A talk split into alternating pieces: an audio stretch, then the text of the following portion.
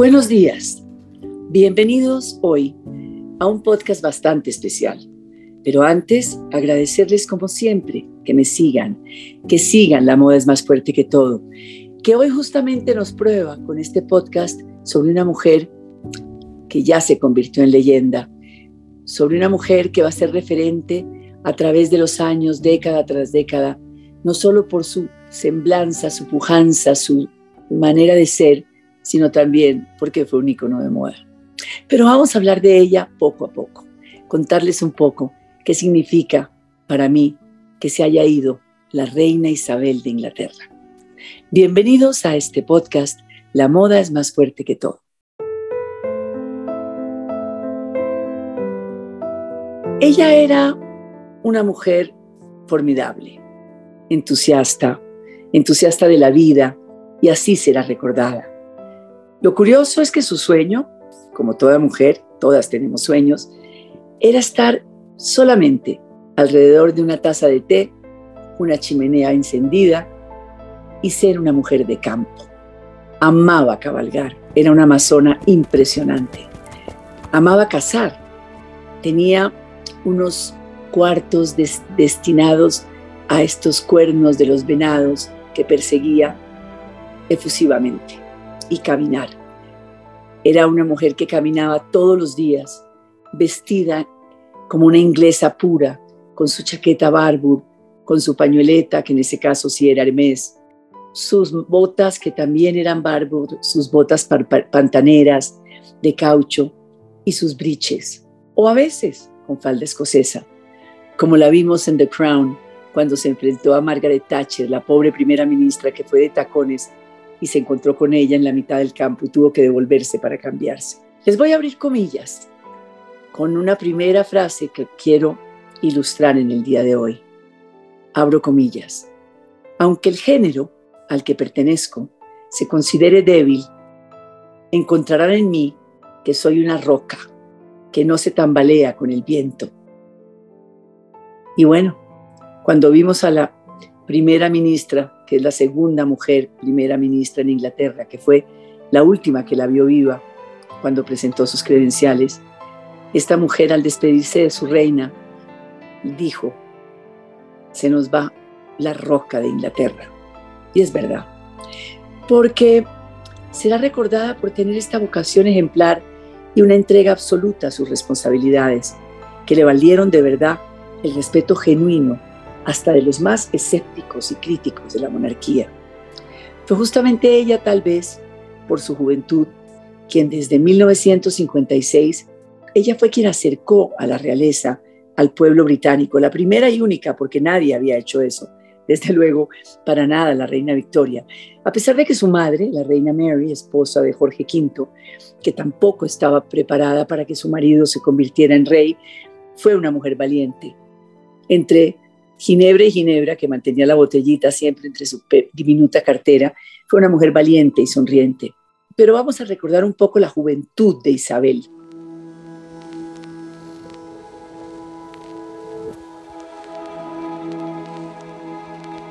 Ella desde muy joven tuvo esa vocación de servicio. Por ejemplo, en 1940, en plena Segunda Guerra Mundial, ella era una adolescente, no había cumplido 20 años, y tomó los micrófonos de la BBC de Londres, de la radio, para animar a los jóvenes de su edad.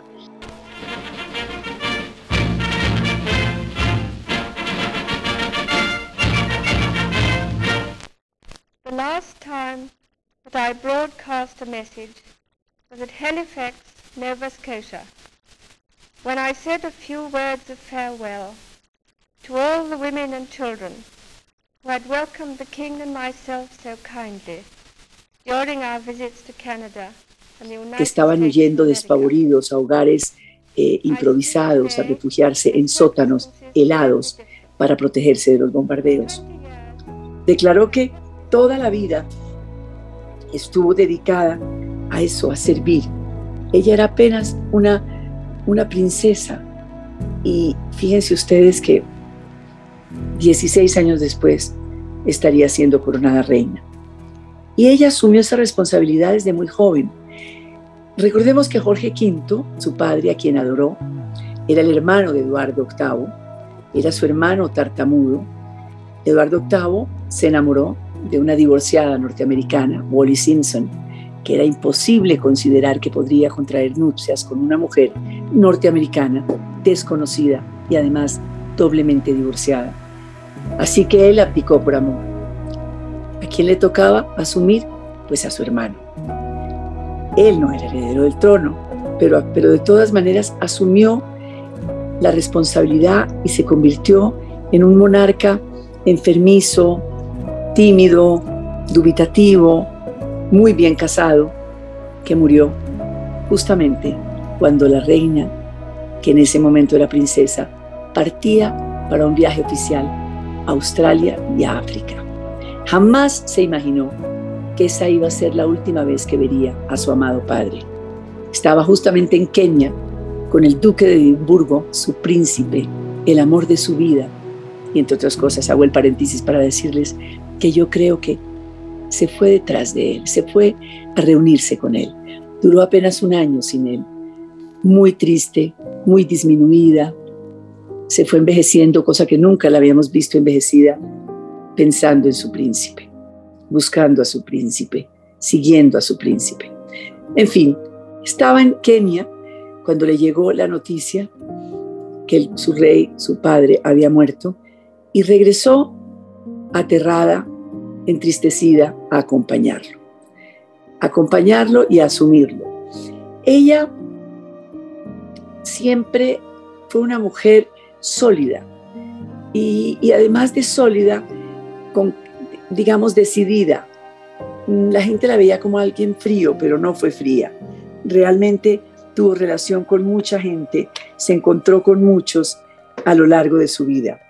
15 primeros ministros presentaron credenciales a lo largo de 70 años de reinado. La reina que más ha reinado en el mundo y desde luego en Inglaterra. Si fueron 15 ministros, no quiero explicarles la cantidad de presidentes que tuvo que recibir, pero siempre en esas visitas oficiales, desde los Beatles hasta los primeros ministros, hasta los presidentes desde distintos lugares del mundo, ella los recibía con un lenguaje tácito y ese lenguaje tácito siempre fue la moda. Pero ella tenía clara que su vida, fuera larga o corta, estaría dedicada al servicio de la gran familia imperial. Estas fueron palabras que dijo antes de asumir la corona. My husband and I look forward eagerly to the series of visits we shall make next year in the Commonwealth, where we shall renew and extend the friendships which we value so very highly. Esta corona imperial pesa alrededor de 2 kilos, mide más de 30 centímetros de ancha y estaba hecha a base de oro, la corona totalmente de oro, compuesta por 2.868 diamantes, 269 perlas, 17 zafiros, 11 esmeraldas, desde luego de Colombia, y 4 rubias. Eso es muy impresionante. Ahora, cuando uno piensa que hoy es 17 de septiembre y que el lunes 19 será el entierro de la reina Isabel de Inglaterra en la abadía de Westminster. Ahí llevan su féretro expuesto desde hace tres días. Colas y colas de seguidores, de admiradores, de amantes, han hecho cola por horas. Las, las colas han llegado a ser de más de 12 horas de toda la gente del común. Hemos visto, porque los lentes de los paparazzis han logrado captar desde el futbolista David Beckham hasta el cantante Mick Jagger, hasta Iman, la esposa del desaparecido David Bowie. O sea, todas las celebridades que podemos reconocer han estado ahí. A la reina la van a enterrar con dos joyas. La van a enterrar con el anillo de bodas, hecha de oro de Gales, y un par de aretes de perlas. Adicionalmente, por tradición, sobre su féretro habrá cuatro objetos. El estandarte del monarca británico, la corona del Estado imperial, el cetro de la cruz y el orbe del soberano. Siempre amo las joyas, siempre amo las joyas y por eso será enterrada con muchas de ellas, pues con varias pero ella tuvo joyas siempre diseñadas en materiales exclusivos para ella, muchas que databan del siglo XIX, que venían de la reina Victoria, otras del siglo XX, y que hacen parte de su gran fortuna, y no sé si ustedes saben que la fortuna de la reina Isabel está estimada en, en 436 millones de euros. Pero ella utilizaba esas joyas no solo porque le complacía, sino porque mandaba mensajes con ella. Por ejemplo, se recordará siempre el famoso broche que le regaló uno de sus amigos favoritos, uno de sus presidentes norteamericanos favoritos, Obama, Barack Obama, Michelle Obama, digamos, lo debió escoger su esposa, y le regaló una pluma bellísima, pero que tenía como una forma de, de, flecha.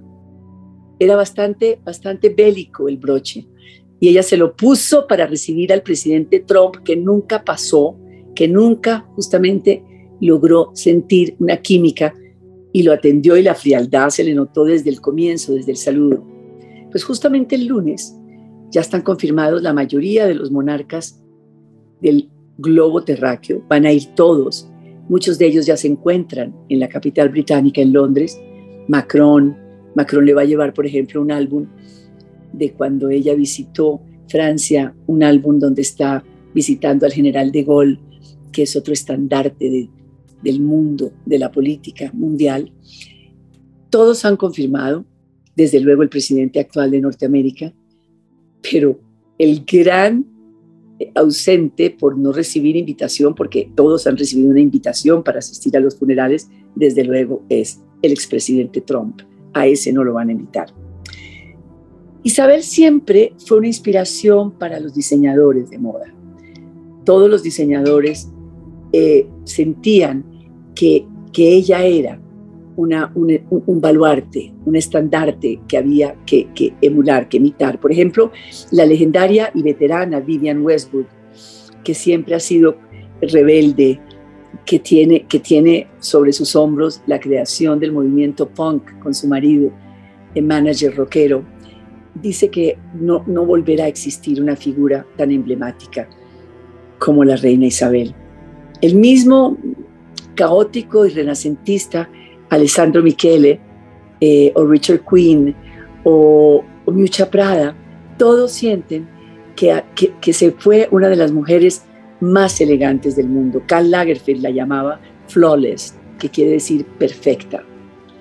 Pero a medida que pasó el tiempo, ella iba asumiendo temas importantes relacionados con todo lo que tenía que ver con el diseño.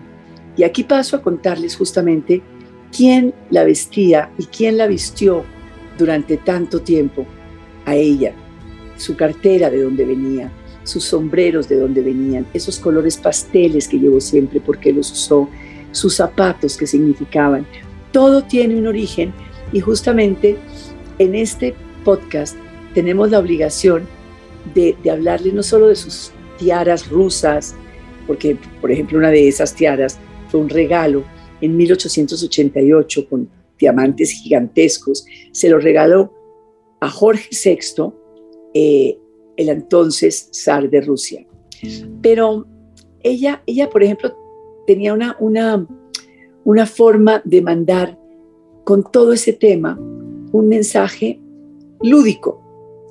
Por ejemplo, los zapatos, que la gente se pregunta mucho por qué siempre tenía esos zapatos divinos, como clásicos, como que no llamaban mucho la atención, pero siempre se veía cómoda, era de una pareja llamada Anelo Andavide, porque era una marca mitad inglesa y mitad italiana, fundada en 1922. Pero además se fundó para personalidades de la, de la danza, es decir, era para bailarinas y poco a poco le fueron añadiendo y diseñando el tema a la reina Isabel para que siempre se sintiera cómoda. Y los usó por más de 50 años. Sus bolsos eran The Lorner London, una marca fundada en 1940. Estas carteras estructuradas de piel generaban siempre una, una forma y una personalidad que la hacían ver perfecta. Cuando la ponía en el suelo, era porque se quería ir. Al lado de la silla, al lado de sus piernas, que nunca cruzó, porque iba contra el protocolo. Si la usaba en el brazo izquierdo, estaba a gusto. y si se la ponía en el brazo derecho, era para que se acercara a su edecán a acudirla para poder salir, eh, digamos, escoltada. Ella siempre tuvo una, una importancia eh, divertida en cómo presentarse en público. Amó los abrigos, los combinaba maravillosamente con sombreros divertidos, con sombreros que hasta llegó un momento a ir a Ascot con un sombrero que tenía nido, pajaritos dentro del nido. Ella fue un ícono de moda. Adoraba las galas y para las galas se vestía siempre de blanco. Tuvo, asistió, vivió tres jubileos que normalmente un regente logra estar en uno, máximo dos, pero jamás tres. Había logrado que los británicos hablaran más de la familia real que de la monarquía. Esto que les estoy diciendo, les estoy diciendo es muy importante, porque le tocó vivir no solo la Segunda Guerra Mundial, en todo su desastre y, y recesión y escasez y tristeza y demolición, sino que le tocó vivir tormentas como por ejemplo manejar a su hermana Margarita, la princesa, en ese escándalo con con Snowdown en ese escándalo que siempre, siempre vivió de escándalo en escándalo. Le tocó vivir el escándalo de la infidelidad de su hijo, el príncipe Carlos de Gales, con su esposa Diana Spencer, el accidente y la muerte de Lady Di, manejar un pueblo enardecido porque ella no llegaba de Balmoral, justamente primero a poner la bandera, dar la orden que la bandera estuviera media asta en el Palacio de Buckingham, sino acompañar a los ingleses que estaban llorando a mares por la desaparición de la reina del pueblo. Y la gente no le perdonaba y le tocó al primer ministro de entonces. Tuvo que intervenir Tony Blair, que entre otras cosas fue muy cercano a la reina Isabel. Ella escuchaba sus consejos para que llegara de Balmoral y se presentara y se afrontara y ese discurso de ella como tantos discursos, por ejemplo, su discurso de Navidad, todas las Navidades, se volvió en algo emblemático, en algo clásico. Pero ella logró sortear todos los escándalos que tal Meghan Markle con el príncipe Harry, que era su nieto favorito. Eso fue un escándalo que ellos se alejaran de la monarquía. Y esta mujer, año tras año, sorteando todos los ires y venires, el escándalo de su hijo Andrés, eh, acusado de acoso sexual a jovencitas, todo siempre incólume, siempre sobria, siempre sonriente. Eran tan importantes sus lugares de descanso, sus lugares de reposo, como Balmoral. Balmoral ahí murió. Murió en Escocia. The BBC is interrupting its normal programs to bring you an important announcement. This is BBC News from London. Buckingham Palace has announced the death of Her Majesty Queen Elizabeth II. Pero mantuvo siempre esa armonía entre dos países que hoy, por ejemplo, ya están, ya están eh, con, con manifestaciones en las calles, ya quieren otra vez volver al tema de la independencia, porque la monarquía, sostener la monarquía, pues se le vienen días muy difíciles a Carlos III, quién sabe si este hombre que lleva décadas esperando heredar el trono de su madre logre manejar esto con el temple y con la mano fuerte de la reina. Es que la reina pues sostuvo durante, viajó a 150 países, se reunió con jefes, con regentes, con reyes africanos, bailó, sonrió, comió, hizo toda clase de cosas durante años y es difícil pensar que puede volver a estar alguien igual y ser alguien igual. El primer ministro que recibió fue a Churchill, a Winston Churchill. Es que hay que pensar que de verdad esta mujer asumió todas las turbulencias, las turbulencias de los años 80, las turbulencias de, de los años 90, pero además sus propias turbulencias el duque de Edimburgo no era pues precisamente una perita en dulce, no era el más fiel de los esposos.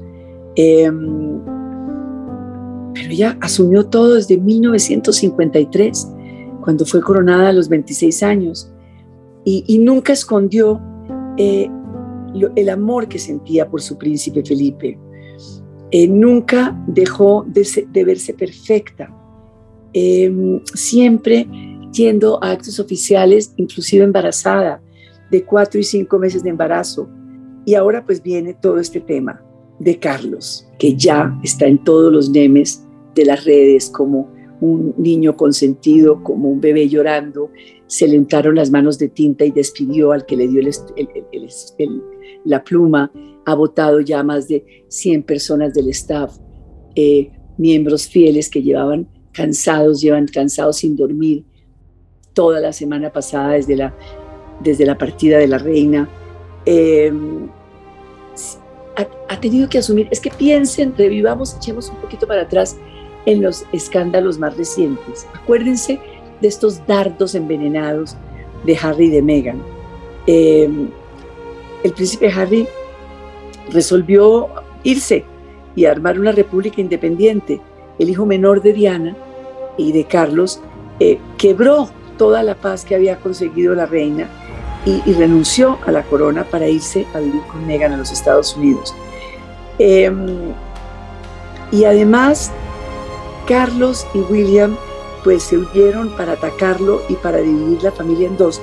Yo creo que todo eso mermó mucho la fuerza de la, de la reina, madre de cuatro hijos, Carlos, que es el actual rey Carlos III, la princesa Ana, que se ha divorciado también y está casada en segundas nupcias, eh, del capitán Phillips y ahora pues tiene a sus hijos, sus princesas se han casado y han sido pues nietas de la reina muy queridas y muy cercanas. Eduardo, ningún escándalo y Andrés, todos los escándalos del mundo. Entonces yo pienso que lo que se viene es mantener una monarquía en un siglo XXII convulsionado, eh, en un siglo que no quiere entender ni saber nada de monarcas, que considera que está eso pasado de moda, pero infortunadamente la frase la reina muerto, viva el rey, sigue vigente. Para nosotros será una leyenda. Para mí personalmente, sus vestidos de colores macarrones, sus sombreros lúdicos y fantásticos, sus carteras, sus zapatos, su forma de moverse, sus twin sets de cashmere, sus tres arcas de perlas, los tartanes escoceses, el último con el que recibió a la primera ministra actual. Veo, me acuerdo perfecto, a nuestra embajadora en ese momento, Noemí Sanín, ex candidata presidencial en Colombia, embajadora presentando sus credenciales, vestida de Ágata Ruiz de la Prada de fucsia, con guantes violetas, y cómo la recibió la reina con una sonrisa.